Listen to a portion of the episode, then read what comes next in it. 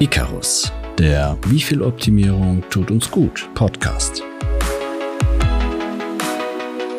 Weiter geht's mit dem zweiten Teil von Natural Born Networker.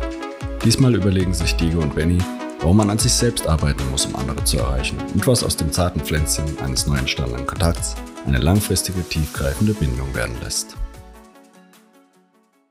Hallo, mein lieber Diego. Na, Benny? Ich nehme an, du erinnerst dich noch daran, über was wir letzte Woche gesprochen haben. Da hatten wir es nämlich von diesen unfassbar sympathischen Menschen und was da dahinter steckt, hinter diesen Menschen und ob wir das auch lernen können. Am besten steigen wir noch mal kurz mit diesen Sachen ein, die wir letztes Mal herausgefunden haben. Ich denke mal, da erinnerst du dich auch noch ein bisschen dran, was da unsere Erkenntnisse waren. Ja, wir sind zu dem ähm, Schluss gekommen, dass Sympathie auf Vertrauen basiert, beziehungsweise dass Sympathie gleich Vertrauen ist.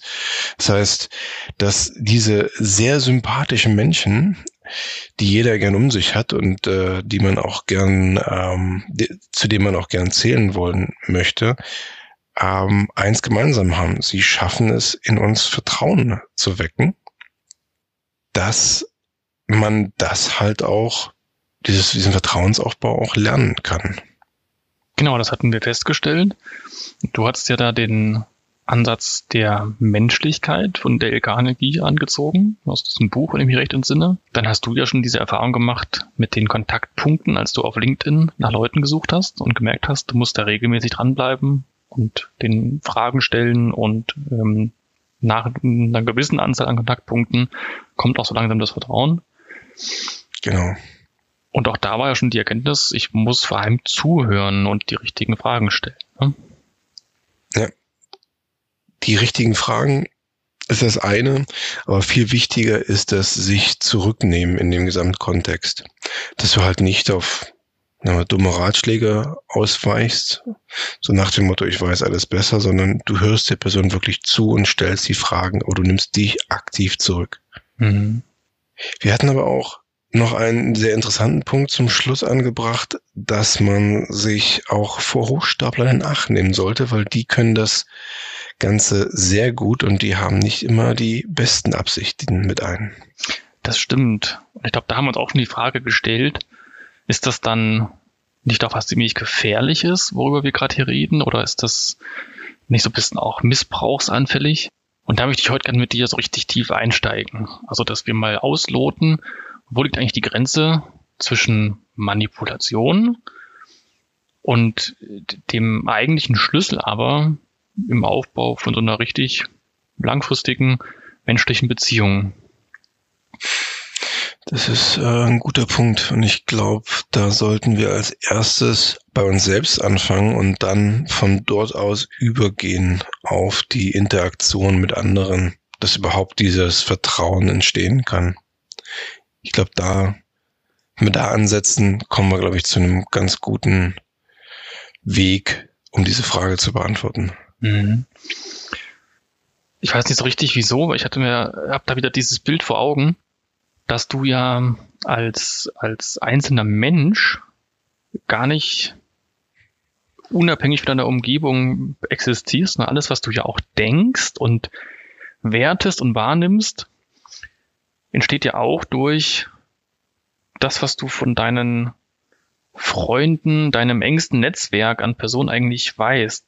Ich habe mal, ich hatte nicht mal zusammen, wo ich halt das hatte. Ich hatte mal irgendwo dieses Bild bekommen, dass du ja gewissermaßen alles, was du auch siehst, aus den Augen von natürlich dir und eben deinem engsten Netzwerk auch wahrnimmst, auch wenn die ganz woanders sind, weil du natürlich durch Gespräche und eben das Kennenlernen von den Personen weißt, auch wie sie denken, wie man Sachen bewertet, wie man vielleicht auch gesellschaftlich da irgendwas wahrnimmt.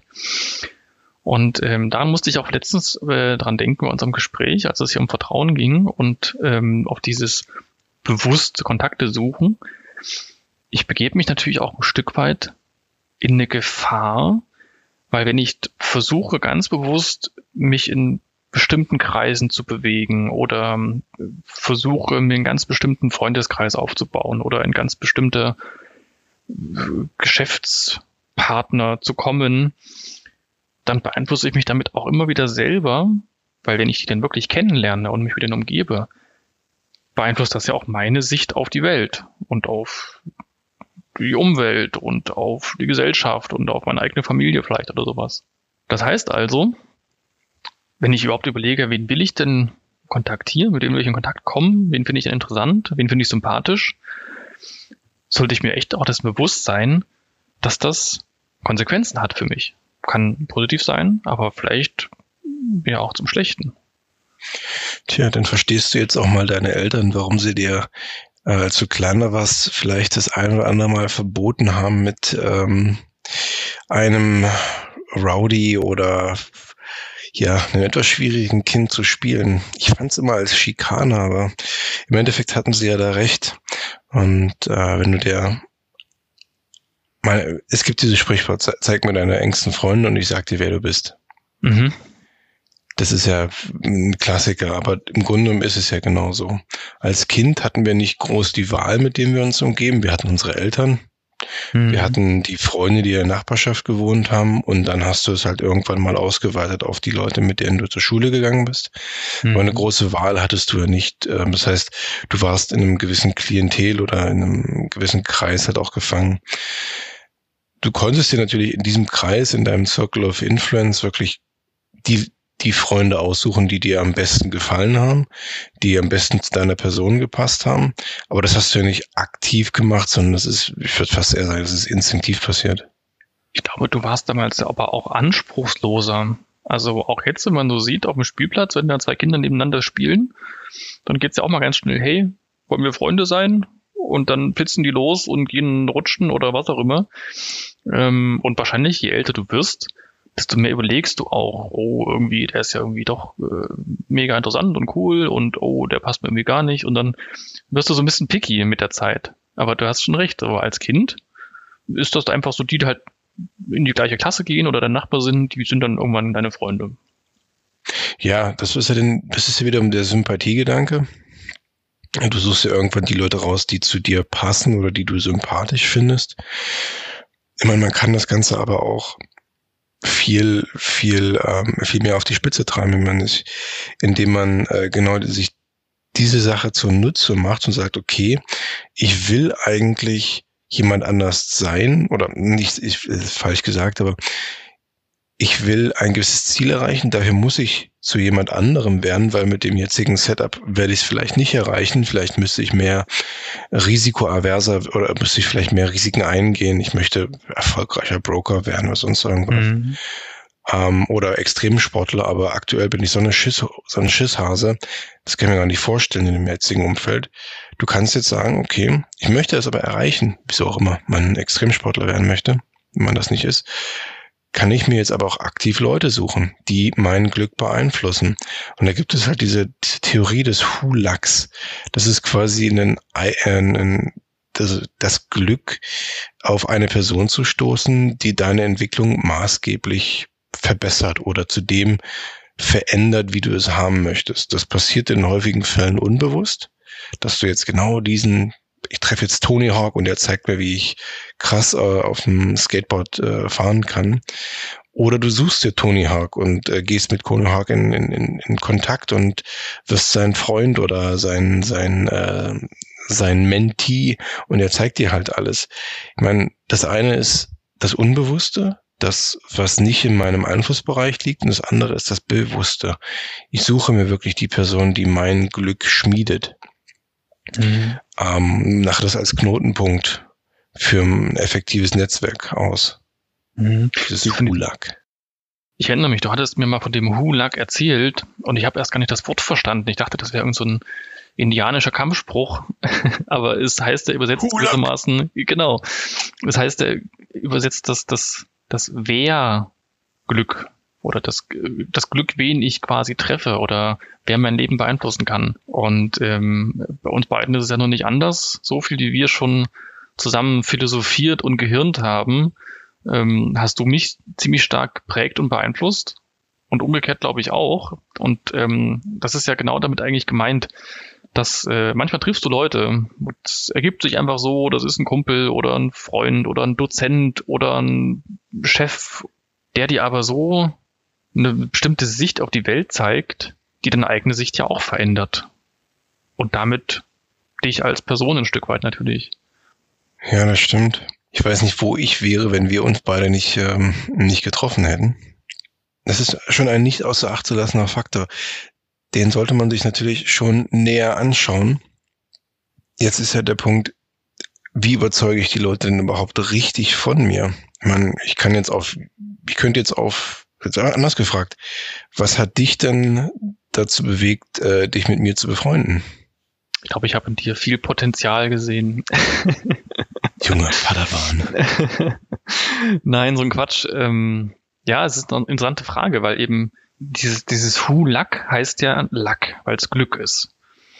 Und wenn wir aber jetzt davon ausgehen, dass wir das bewusst machen wollen, ich glaube, erzwingen kann man es nach wie vor nicht. Du kannst nicht einfach jemanden auspicken und sagen, von dem will ich jetzt irgendwas lernen oder den finde ich cool, ich will, dass der mein, mein bester Kumpel ist. Aber wahrscheinlich kann man eben, wenn man sich dieses Prinzip vor Augen hält, das so ein bisschen, also die, diese Wahrscheinlichkeit einfach erhöhen, dass man so jemanden trifft. Ich meine, im, im aller einfachsten Fall, wenn ich nur auf meinem Sofa sitze und Fernsehen schaue, werde ich mit Sicherheit nicht irgendjemanden treffen, der mich positiv beeinflusst.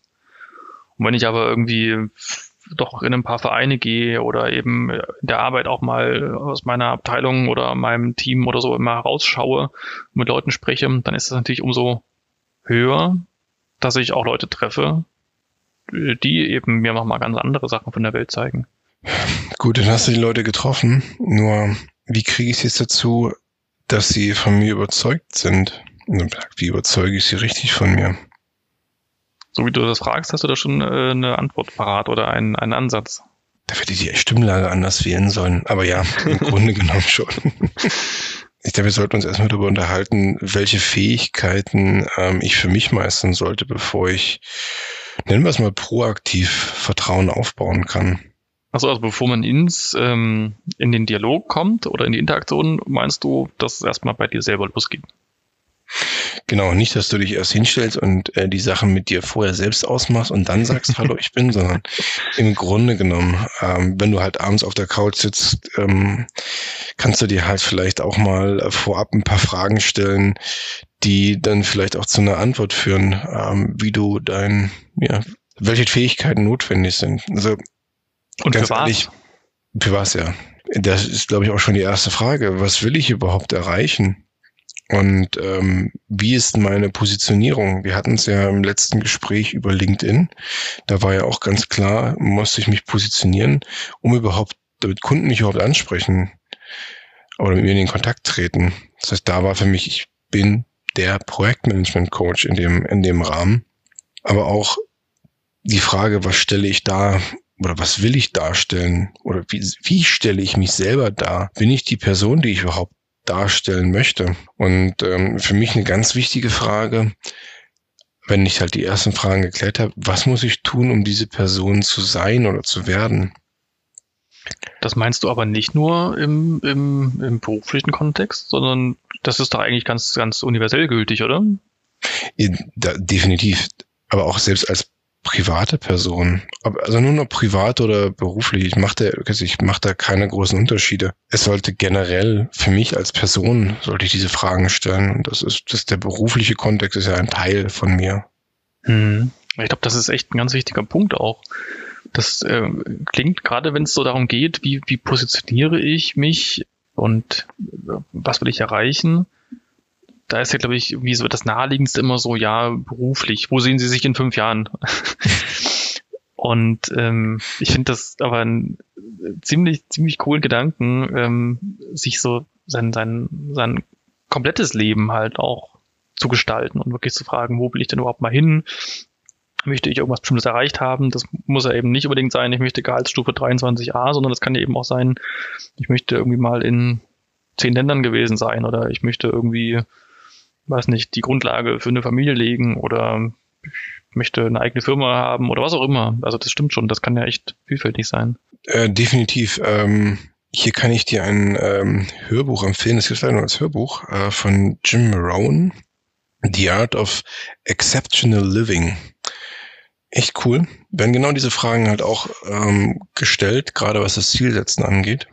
Mhm. Nicht als im beruflichen Kontext, sondern als Person. Mhm. Aber lass uns mal zurückkommen auf die äh, letzte Frage, die ich gestellt habe. Was muss ich tun, um diese Person zu sein? Das, da kommen wir schon zu dem, so ein bisschen zu der, da wo ich auch hin will gerade, ist nämlich, wir müssen als erstes den Weg von der Abhängigkeit, unserer eigenen Abhängigkeit von diversen Faktoren hin zu einer Unabhängigkeit meistern, um überhaupt später in eine vernünftige Interaktion mit anderen treten zu können und halt auch Vertrauen aufzubauen, sympathisch zu wirken, authentisch zu wirken. Authentisch ist das richtige Wort hierfür. Mhm. Ah, okay, dieses Konzept kenne ich. Das habe ich, ich weiß nicht mehr wo. Ich, ich, ich merke ganz oft, dass ich ganz oft sage, ähm, ich weiß nicht mehr wo. Also ich habe mir auch, glaube ich, zu viele Podcasts und äh, Hörbücher gehört zu dem Thema. Aber ähm, du beschreibst gerade das Konzept ähm, von Abhängigkeit zu Unabhängigkeit zu Co-Abhängigkeit. Also äh, Dependence, Independence, Codependence. Interdependence. Interdependence, okay. Genau, das ist äh, Stephen Covey's Seven Habits. Ah, danke. Bitte. Aber das heißt quasi am Anfang bin ich ähm, recht unselbstständig, bin von, also als Kind zum Beispiel auch wieder, bin ich ja von den Eltern abhängig, dass die mich versorgen, dass die äh, dafür sorgen, dass ich in die Schule gehe, dass ich irgendwie gesund bleibe und vielleicht auch eben nicht mit den falschen Freunden mich umgebe. Und ohne das wäre ich echt aufgeschmissen. Und je weiter ich dann aber ja in, also in mein eigenes Leben komme, kann ich ja auch zuerst mal so abhängig bleiben, weil ich dann das habe, mein Chef ist ja doof, der lässt mich ja nicht so, wie ich eigentlich möchte und meine Freunde, die sind eigentlich auch alle doof, weil die äh, wollen immer nur saufen und ich will aber gar nicht. Also auch da kann ich ja immer noch sehr abhängig sein. Das kann ich ja bis ins Rentenalter machen eigentlich. Geht es ja dann aber darum, dass du halt davon erstmal nicht unabhängig machst, dass du das Gefühl hast, du musst ja dein Leben irgendwie meistern und aus dem, was du an, an Möglichkeiten hast um dich rum, irgendwas konstruierst, irgendwas baust für dich selber, dass du also nicht von Leuten oder externen Faktoren abhängig bist, sondern die beeinflussen dich, aber du bist davon dann schon wieder unabhängig. Einerseits. Dazu kommt aber auch die Abhängigkeit von deiner Gefühlswelt.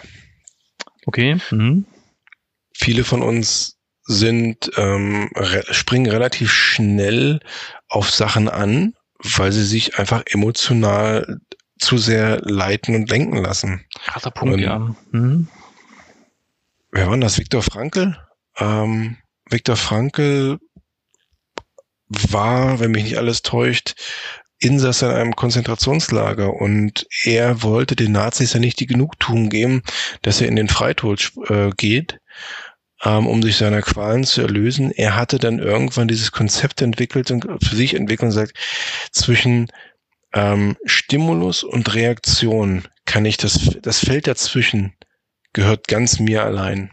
Mhm. Ich kann, ich kann entscheiden, wie ich auf deren Folter, auf deren ähm, Qualen, die sie mir antun, reagieren möchte. Und äh, genau da, da fängt die Proaktivität an, dass ich halt nicht mehr nur reaktiv bin, sondern halt auch proaktiv. Einerseits was ähm, was quasi meine Antwort auf gewisse Stimuli angeht, aber halt auch, wie ich mein Leben gestalte. Das heißt, ähm, lasse ich mich zu sehr von, von Themen ablenken, die überhaupt nicht in meinem Einflussbereich liegen. Klassisch Circle of Influence und Circle of Concern. Oder erweitere ich nach und nach meinen, äh, meinen Kreis, den ich beeinflussen kann und äh, schaffe mir quasi dadurch die Welt, die ich brauche. Und das ist ja das ist Proaktivität im Handeln und im Denken. Mhm. Das ist für mich so dieser erste Schritt, um dieses, mein inneres, so diese, meine Private, nimm es Private Victory wirklich halt auch zu meistern. Da gibt's da auch diesen Spruch, ich wünsche dir drei Dinge, dass du die Sachen erreichst, die du, oder dass du die Sachen ähm, änderst, die du ändern kannst, dass du die Sachen ignorierst, die du nicht ändern kannst. Oder dass du gelassen mit den Sachen, äh, die Sachen halt übersiehst, die du nicht ändern kannst. Und als drittes die Fähigkeit, das eine vom anderen zu unterscheiden. Ja. Das ist ja, auch so ein bisschen, was du gerade mit sagst, dass du halt äh, eben proaktiv wirst, dass du, also du kannst die ganze Welt ja nicht verändern. Aber du kannst diesen Stimulus ja dann erkennen. Alles klar, das ist was Negatives für mich. Also versuche ich bewusst damit umzugehen oder das auszublenden oder das zu beseitigen. Und das ist ja genau dieses Spiel eigentlich, was ich da lernen muss oder, oder könnte. Das ist richtig. Ich finde, das ist aber auch schon, ich meine, das ist so eine kleine Sache auf dem Papier, aber hat so große Auswirkungen auf dein ganzes Leben, indem du dich halt nicht mehr als Spielball siehst, sondern du deinen eigenen Plan schmiedest und ähm, ihn proaktiv für dich halt umsetzt.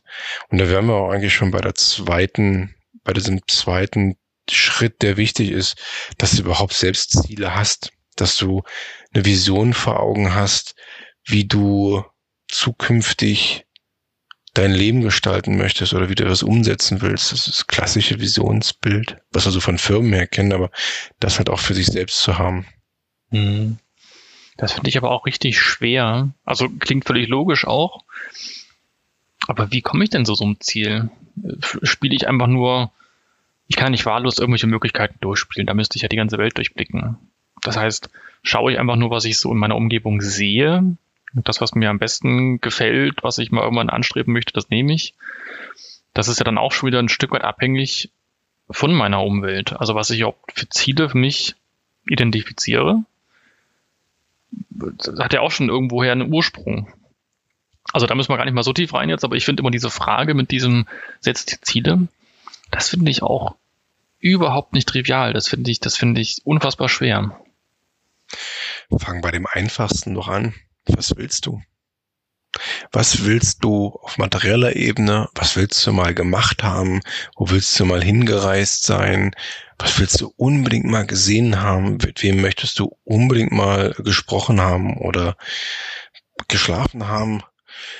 Das, da fängt es quasi an bei den kleinen Sachen. Und da schreibst du einfach runter und dann guckst du einfach mal, okay, gibst den ganzen Mal einen Zeithaken das in einem Jahr, das in drei, in fünf, in zehn Jahren.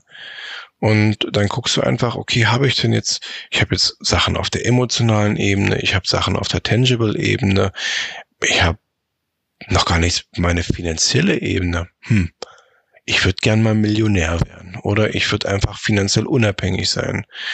Dann habe ich was auf der Gesundheitsebene. Boah, ich möchte endlich diese 20 Kilo hier los sein oder äh, mein Asthma nervt mich. Ich keuche bei jedem Treppensteigen. Oder ich will einfach diesen Handstandlauf hinkriegen. Also das, du fängst einfach an und schreibst einfach mal auf, was du brauchst, was du willst. Und dann hast du so eine Liste an 50 Sachen vor dir liegen und guckst einfach nur, ob du aus der Kategorie deiner Work-Life-Balance, wenn man es sagen will, ähm, alles abgedeckt hast. Und wenn dir das noch zu ungenügend erscheint, denkst du nochmal nach und dann legst du es dir einfach in den Zeitverlauf. Mhm. Ja, passt. Aber auch da bleibe ich dabei. Du musst es ja erstmal gesehen haben. Also wenn du auch dich entscheidest, wo will ich mal hingereist sein, dann hast du auf jeden Fall schon mal davon ein Bild gesehen. Oder, oder weißt, dass es Wüsten gibt oder dass es Dschungel gibt. Ähm, aber es kommt ja nicht so von gar nichts. Also auch da hilft es wahrscheinlich, sich überhaupt erstmal für die Welt zu interessieren und die Augen offen zu halten, um dann diese Ziele auch darstellen zu können. Ich glaube, da sollen wir gar nicht so tief jetzt rein, aber ich musste da echt nachhaken, weil dieses, setzt dir ein paar Ziele, das ist so schnell gesagt, wie du es von sagtest, auf dem Papier sieht das so einfach aus, aber ich finde das auch eine ganz knackige und schwere Aufgabe. Sollte man sich auch Zeit nehmen. Und das ist halt auch nicht, was man einmal macht, sondern das machst du immer wieder. Hm. Das machst du teilweise auf Wochenebene, wenn du es exzessiv treibst. Ja, aber viel wichtig, nicht viel wichtiger.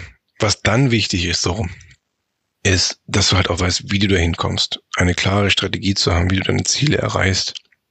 Und halt dann wiederum ähm, auch entscheidest, was sind Themen, die nicht zu meiner Zielerreichung führen? Was sind Ablenkungen? Benny, wie unterscheidest du Ablenkungen von wichtigen Sachen? Eigentlich vor allem im Nachhinein.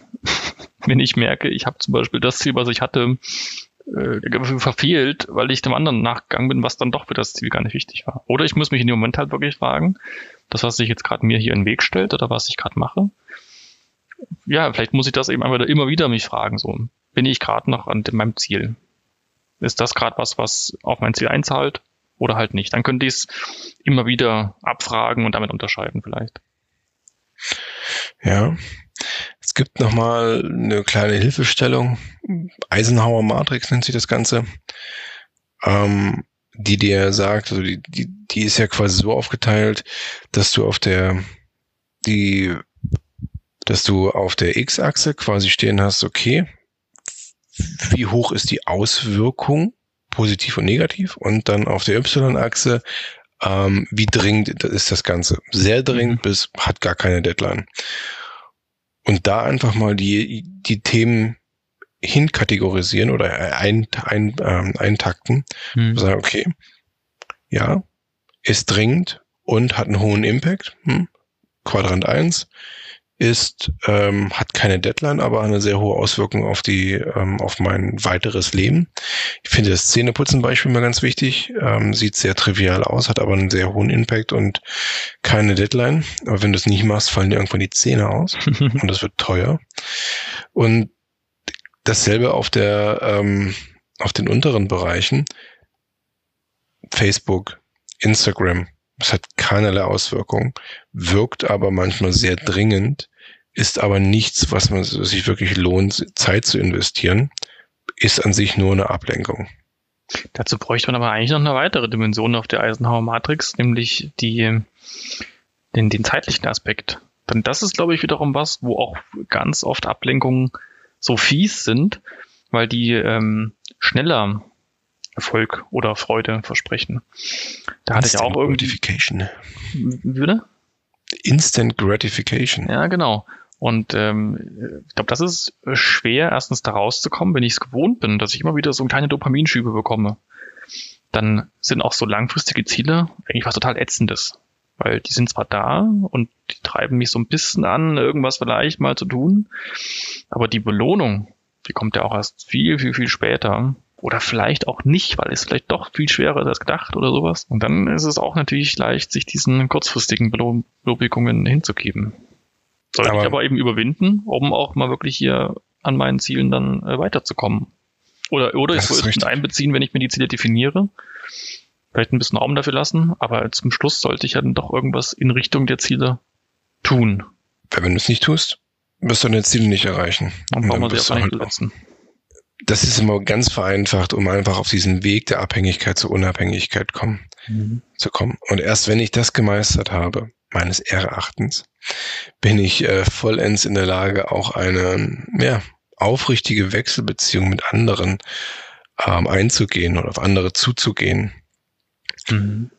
Es soll jetzt nicht heißen, dass wenn ich das nicht gemacht habe, bin ich nicht in der Lage, mit anderen Leuten zu reden. Ja, ich bin in der Lage, mit anderen Leuten zu reden, aber ich wirke halt nicht wie jemand, der wirklich weiß, was er will im Leben und wie er dahin kommt und strahle halt auch nicht dieses dieses Vertrauen in mich selbst aus, was ähm, genau diese sympathischen Menschen immer wieder haben.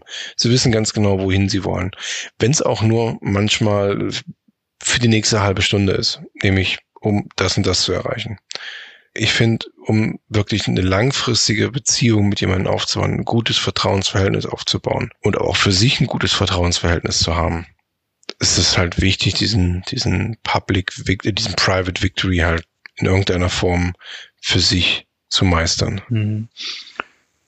Ich glaube, das kann man, also ja, klingt plausibel, weil ja auch also selbst Leute, die wissen, was sie nicht wollen, die auch bei bestimmten Themen sagen, ach, das interessiert mich gar nicht. Bei anderen Themen auch wieder dafür brennen oder dann auch vielleicht gezielt nachfragen oder nachhaken oder selber auch von einem eigenen Traum erzählen können, den sie ernsthaft hegen, dann, äh, also kennst du ja auch wahrscheinlich, dann hängt man auch an die Lippen förmlich. Und das ist interessant, auch wenn es um, ich weiß nicht was, irgendwelche äh, Modelleisenbahnen der 70er Jahre geht, aber wenn das dessen ähm, Begeisterung und ja gut, Ziel in dem Fall nicht, aber vielleicht so ein bisschen Passion ist, dann wirkt auf jeden Fall die Person authentisch und du hast auch nicht das Gefühl, der eiert so rum oder weiß nicht, was er will und du weißt auch nicht, was er eigentlich gerade von dir will, sondern dann stellt sich diese Frage schon mal gar nicht. Und ich könnte mir vorstellen, dass wenn du ähm, dieses Ziel für dich hast oder mehrere, verfolgst du die ja im Normalfall auch. Und dann kommst du ja vielleicht automatisch schon wieder mit Menschen in Kontakt, die auch mit diesem Ziel irgendwas zu tun haben, auf ein ähnliches Ziel hinarbeiten oder schon dort waren. Also das könnte ja wiederum auch das HULAG ein bisschen wieder unterstützen, weil du automatisch Definitiv. in diese Richtung dich entwickelst. Es zahlt halt alles aufs selbe Konto ein. Mhm. Das ist dann, wie war das in der Schule Zinseszinseffekt? Das achte Weltwunder. Das mhm. geht auch, geht auch nicht nur, geht auch bei solchen Sachen. Mhm. Ja, aber lass uns nochmal ähm, ein bisschen tiefer einsteigen. Wie baue ich denn jetzt Vertrauen zu anderen auf? Und äh, hier eher die Frage, was muss ich dabei beachten? Was sind Erfolgsfaktoren, um das grundsätzlich auch ähm, richtig anzugehen? Und dann halt an dem Kontext, wie gehe ich mit anderen um?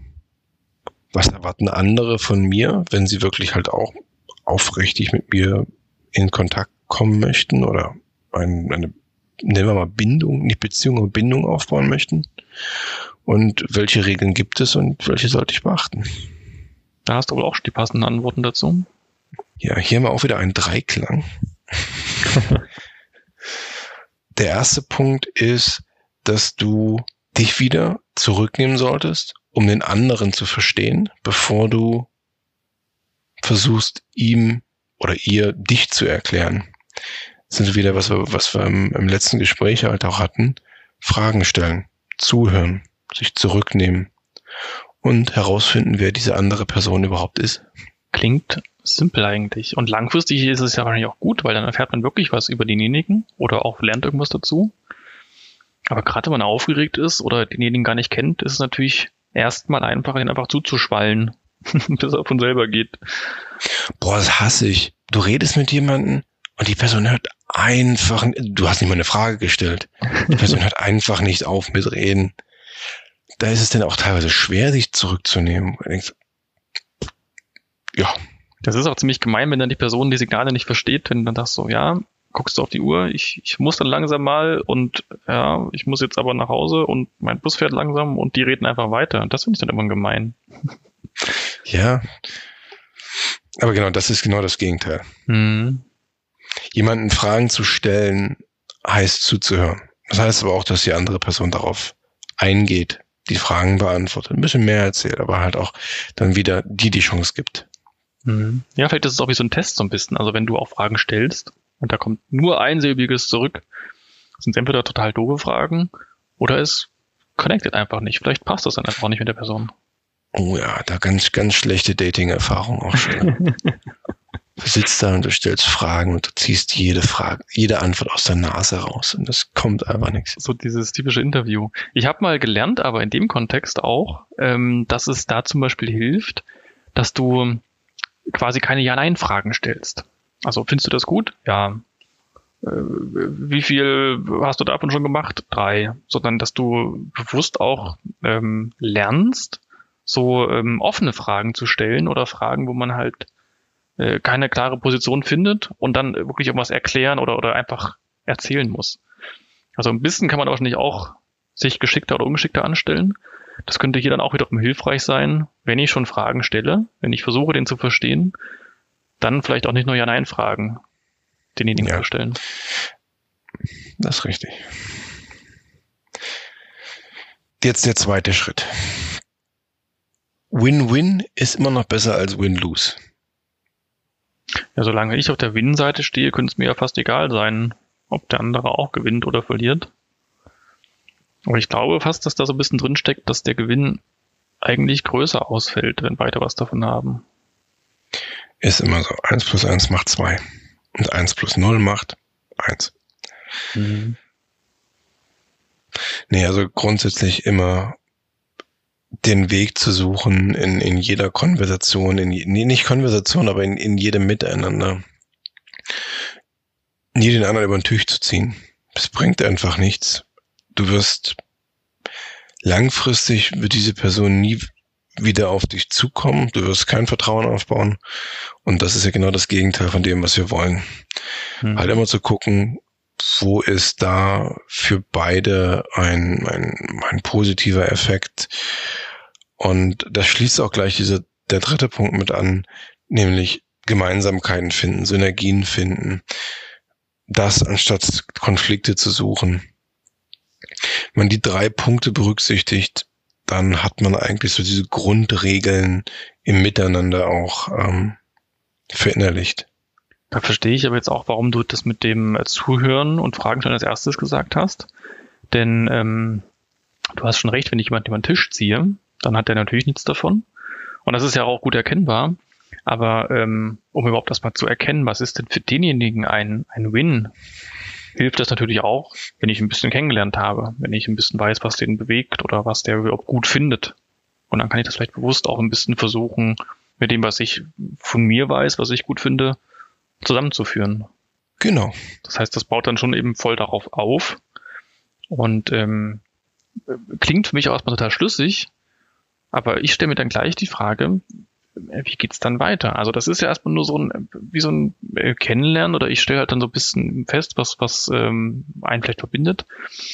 Aber ähm, ist das dann von Dauer automatisch oder, oder wie bleibe ich dann im, im Kontakt oder am Ball in dem Sinne? Ich habe das Gefühl oder irgendwas, irgendwas muss da noch kommen. Irgend so ein, so ein Schlüssel brauchst da, glaube ich, noch, um dann aus so einer anfänglich einem guten Gespräch, einem guten Kontakt wirklich zu so einer richtig langfristigen menschlichen Beziehung zu kommen? Als erstes hatten wir ja schon, dass ich das, dass ich mein inneres Ich meistere, um ehrliches Vertrauen im anderen auch erwecken zu können. Mhm. Wir hatten das gerade mit den, mit den, mit den Beispielen. Das heißt, mein Private Victory ähm, ist so dieser erste grundlegende Baustein, den ich brauche, damit ich überhaupt diesen Public Victory, also die Interdependenz mit anderen äh, meistern kann. Und hier die Formel ist inneres Ich meistern, check, um ehrliches Vertrauen im anderen zu wecken. Mhm. Okay, und dann heißt es aber genau, ehrliches Vertrauen ist dann aber wahrscheinlich nicht getan, da ist es wahrscheinlich nicht getan, dass ich dann irgendwie so, so einen Fragenkatalog auswendig lerne oder irgendwie lerne, einfach nur 17 Mal nachzufragen, sondern wahrscheinlich ist es dann echt so dieses, dieses Mindset, dass ich das Interesse an der anderen Person habe, dass ich ähm, nicht nur Fragen stelle, um, um zehn Minuten abzuwarten, bis ich selber irgendwie erzählen kann, sondern dass, du hast ja gerade gemeint, dass ich ehrliches Vertrauen, äh, äh ehrliches Interesse an dem anderen habe und wirklich auch verstehe, was ihn halt bewegt. Also dass, dass ich das auch kennenlernen möchte. Und das ist wiederum ja auch was, ich glaube, das hilft mir im, in, in der Geschäftswelt, im, im Business oder in meiner Karriere irgendwie.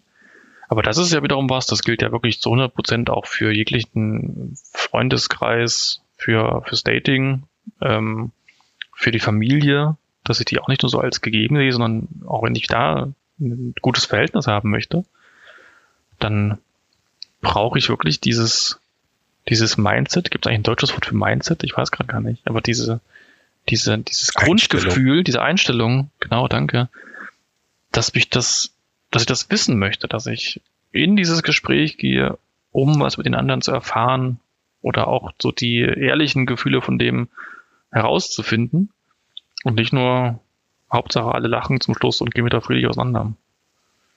Ja, im Endeffekt, wie sagt es Bill Campbell, it's all about the people.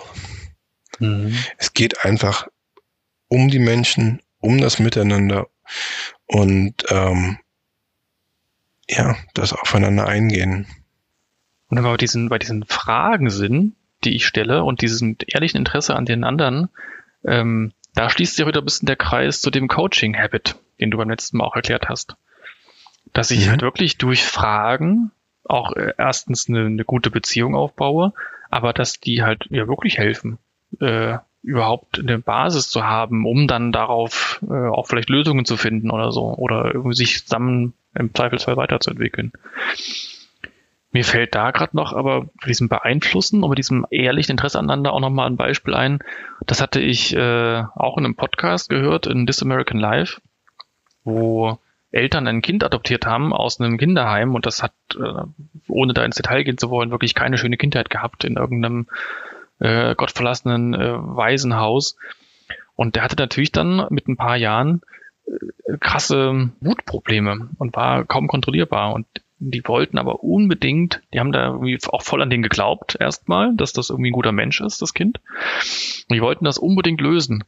Und ähm, um das ganz abzukürzen, die haben dann zum Schluss ein Konzept gemacht, wo die Mutter sich ähm, über ein paar Wochen, ich glaube, das waren acht Wochen, äh, an das Kind richtiggehend angebunden hat. Zumindest durften die nicht mehr als ein Meter voneinander entfernt sein, äh, Tag und Nacht. Und äh, das Kind durfte keine Wünsche äußern und musste beim Sprechen Blickkontakt aufnehmen zu der Mutter. Ansonsten musste es halt das so oft wiederholen, bis es diesen Blickkontakt aufgebaut hat. Und was die im Endeffekt gemacht haben, war, dass die so dieses äh, Urvertrauen, was ein Säugling eigentlich zu Eltern auch aufbaut, nachgeholt haben. Also, um ihm wirklich zu beweisen, für deine Bedürfnisse ist gesorgt, du bist geliebt, äh, dir passiert nichts und äh, du brauchst nicht mit aller Gewalt irgendwie durchzusetzen, dass es dir gut geht. Also ganz äh, drastisches, ganz drastische Einflussnahme, um, um dieses Vertrauen herzustellen. Und das hat dann auch funktioniert. Und aus dem Kind ist dann eine ganz normale, gesunde Person geworden, die die Eltern geliebt hat und ich glaube dann auch irgendwie schulisch und, und im, im Studium oder im weiteren Beruf recht erfolgreich war. Aber ja, auch eine, eine Einflussnahme, aber halt schon echt drastisch. Ja, im Endeffekt ist es eine, schon eine recht harte Manipulation, die die an dem Kind durchgeführt haben, weil alles schreit halt nach nicht natürlich im Vertrauensaufbau das Kind an sich binden, also im wahrsten Sinn des Wortes an sich binden. Da ist ja auch nichts Instinktives dabei. Mhm. Ist schon, ja, zweischneidiges Schwert. Genau. Kann das auch ist ja, losgehen. Genau, das ist ja mit einer richtigen Strategie entstanden. So, wie schaffe ich es jetzt, das Vertrauen zu diesem Kind aufzubauen oder dass das Kind mir vertraut? aber im Grunde ja trotzdem mit den besten Absichten. Und du hast gerade mal gesagt, Manipulation. Ich glaube, die Frage hat man zum letzten Mal schon mal gestellt. Äh, wenn ich jetzt bewusst sage, ich möchte jetzt mit Person XY eine Bindung aufbauen oder ich möchte äh, sympathisch wirken oder ich möchte irgendwie den als meinen Freund, äh, Partner, Mentor, was auch immer gewinnen. Ich glaube, an dem Beispiel sieht man, dass das durchaus auch Manipulation sein kann. Aber vielleicht ist das gar nicht so schlimm in manchem Fall wenn ich das irgendwie gut meine. Das heißt, da ist es dann wiederum ein Zugewinn. Mhm. Das heißt also, so für uns können wir doch jetzt die Lehre draus ziehen. Wenn ich manipuliert werde, ist das vielleicht ganz cool. Kann ich vielleicht auch was äh, äh, gewinnen daraus. Ja, aber dann ist es schon wieder ich möchte schon gern wissen, wenn ich manipuliert werde. Damit ich es vielleicht halt nur noch beeinflussen kann im positiven Sinne. Oder aber, wenn die ähm, Manipulation eben dann doch aus, aus, aus diesen ehrlichen Absichten beruht von der Person, dann ist mir das vielleicht für immer egal oder dann merke ich es vielleicht auch gar nie, weil ich ja, auch wenn ich das Vertrauen dann habe oder der mein Vertrauen hat, weil das ja dann aufbaut und sich da weiterentwickelt. Dann sind wir wieder bei dem Hulak. Dann habe ich mich gefunden und getroffen und ähm, sofern da beide von profitieren und sich irgendwie weiterentwickeln oder irgendwelche ähm, Schritte im Leben dann auf einmal gehen, die sie sonst gar nicht gegangen wären, dann ist mir das vielleicht vollkommen egal, ob das von dem mal beabsichtigt war oder nicht, weil ich habe auch was davon. Keine einfache Frage zum Beantworten. Mhm. Aber ich Solange glaub, es aber im Einverständnis na nicht im Einverständnis, aber solange es auf einer menschlichen Ebene passiert, kann man vielleicht auch so hinwegsehen. Ja. Oder eben, genau, oder man merkt es sogar vielleicht gar nicht. Aber eine andere Frage lässt sich, glaube ich, jetzt dann doch ein bisschen leichter beantworten. Ich habe das Gefühl, man kann das schon lernen, bewusst Vertrauen jemandem zu geben und auch Vertrauen aufzubauen, sympathisch zu wirken. Weil aus diesen Prinzipien, die wir da jetzt irgendwie so gerade besprochen haben, haben wir ja im Grunde auch direkt irgendwelche Rückschlüsse ableiten können oder eben Methodiken äh, mit dem Fragen stellen, mit dem äh, sich selbst ähm, unabhängig machen, sich selbst Ziele setzen ähm, und die auch dann verfolgen und wirklich dieses Mindset, sich den Kopf zu hämmern, das Interesse aneinander zu haben und zu schauen, was habe ich denn für, für Gemeinsamkeiten. Das heißt, so gesehen ist ja auch ist dann im Grunde auch Sympathie uns allen gegeben, wenn wir sie halt nutzen. Das stimmt. Und man kann das Ganze halt auch lernen. Besser gesagt, du kannst dich selbst optimieren. Du musst allerdings den holprigen schwierigen, langwierigen Weg gehen. Oh, das ist immer gemein. Ja, die Wunderpille gibt es nicht. Damit das Ganze halt auch tragfähig ist. Und hier wiederum Dreh- und Angelpunkt des Ganzen ist unser Private Victory. Das heißt also, sich bewusst mit dem Thema Vertrauen und Vertrauensaufbau auseinanderzusetzen, kann also echt hilfreich sein. Ich habe jetzt das Gefühl, so auch aus dem Gespräch von uns beiden, dass auch sogar so eine, so eine gezielte Beeinflussung dann ja nicht mal was Schlechtes sein muss. Vielleicht ist das manchmal auch echt nur so ein, so ein Heben von Potenzialen, die da sowieso bestehen. Eben vielleicht eben aus ähnlichen Interessen oder ähnlichen Persönlichkeiten, die man sonst gar nicht entdeckt hätte. Also so ein bisschen, so ein bisschen Absicht als Stein des Anstoßes ist dann eben vielleicht gar nicht verkehrt. Da kann aber auch die Manipulation ganz stark mit reinspielen. Und wenn du es wirklich nur an der Oberfläche oder auf der Oberfläche betreibst, wirst du wahrscheinlich langfristig keine echte Bindung aufbauen können. Und du tust dir und deiner Umwelt damit auch keinen Gefallen. Also wenn du das fakest, meinst du, wenn du dein, dein Private Victory überspringst und einfach sagst, ich, ich tue jetzt einfach mal so, als hätte ich da Interesse dran. Ja, also das wird relativ schnell auffallen und ähm, viele Menschen, ein Großteil der Menschen wird da relativ schnell durch das durchschauen und ja, wie gesagt, du wirst langfristig keine ehrliche Bindung aufbauen können. Wenn du aber dir selbst anfängst und wirklich diesen steinigen Weg des Private Victory gehst und dich auch danach mit anderen ehrlich auseinandersetzt, aufrichtiges Interesse zeigst, nur dann wird da was Echtes draus. Und dann wirst du auch echte Sympathie erfahren und echte Sympathie geben. Sehr cool. Cooles Schlusswort. Danke dir, Diego, für das coole Gespräch. War mir mal wieder ein Vergnügen, Benny.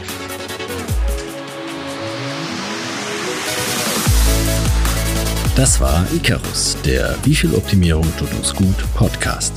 Die nächste Folge gibt's in zwei Wochen überall da, wo es Podcasts gibt. Wenn ihr das nicht verpassen wollt, abonniert den Podcast, dann werdet ihr benachrichtigt.